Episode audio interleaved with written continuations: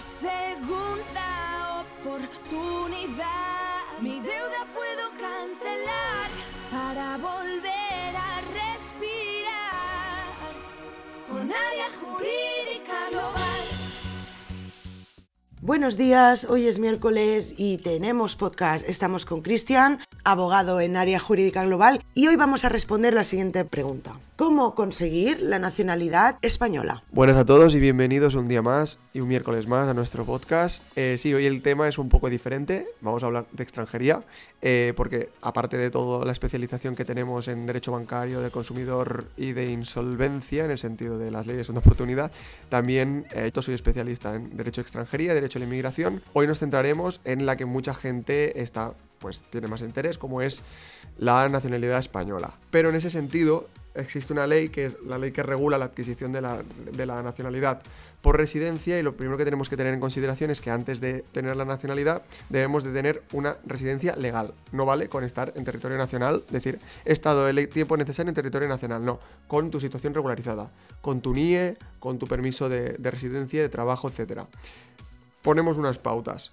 Una vez acude un cliente al despacho, yo quiero tener la nacionalidad española, ¿vale? ¿Usted de dónde proviene? Primero de todo, porque se regulan diferentes supuestos, son tres, a grandes rasgos, luego hay unos casos especiales de abuelo, cubano, español, sefardí, pero lo, lo más habitual son 10 años que es la general, por ejemplo, una persona hindú, una persona de Pakistán, una persona china, una persona marroquí, eh, pues esta gente tiene el derecho a obtener la, nacionalidad una vez esté en España durante 10 años de forma legal.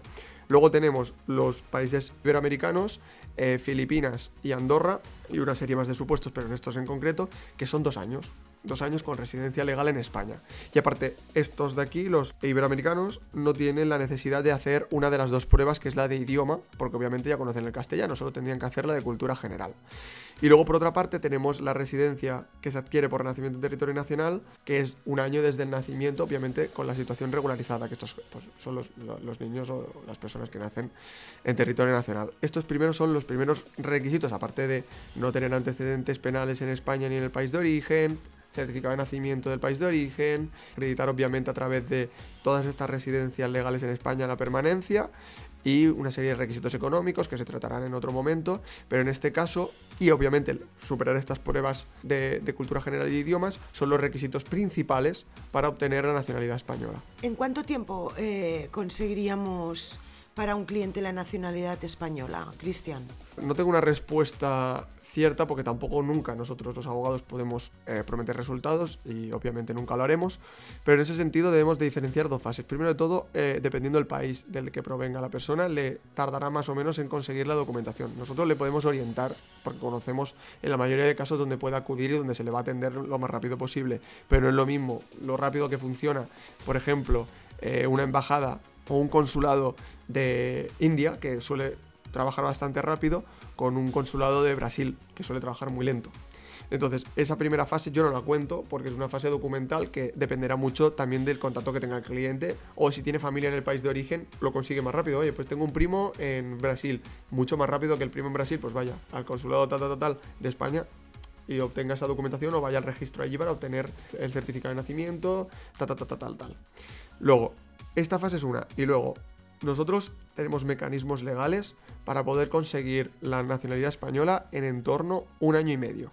O sea, un año y medio desde que se solicita hasta que se obtiene. Y esto se hace porque la propia regulación de la residencia obliga a la administración, es decir, al Ministerio de Justicia, a resolverte, a responderte en un año. Si no lo responden en un año, no pasa nada, porque mucha gente que nos esté escuchando que tenga la nacionalidad española sabrá que tardan casi tres años en hacerlo, porque acaban contestándote, pero se les pasa el tiempo. Esto en derecho se le llama silencio negativo, es decir, te lo están desestimando en teoría cuando pasa un año, aunque después te digan que sí, legalmente te han denegado la nacionalidad por silencio negativo, por no contestarte.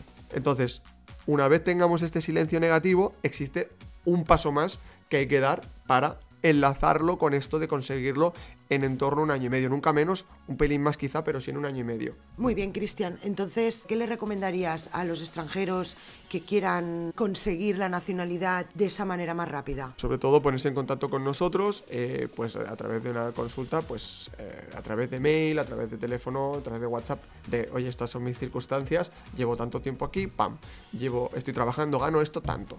Eh, tengo estos papeles o los puedo conseguir tanto. Mm, es muy sencillo, se pone en contacto y yo, es un trámite que lo realizamos nosotros y que lo hacemos además de forma telemática. El pago de la tasa, eh, obviamente la pone el cliente, pero no tiene que estar yendo al banco ni nada, porque yo estoy habilitado también a través del poder para poder abonar la tasa que, recuerdo, son de 103 euros con 82, creo recordar ahora mismo. Es mucho más rápido y mucho más hábil y sobre todo, cuando pase ese año, muchos tramitadores que dicen, bueno, ya lo resolverán y usted lo va viendo en la página, allí le pone que está en tramitación.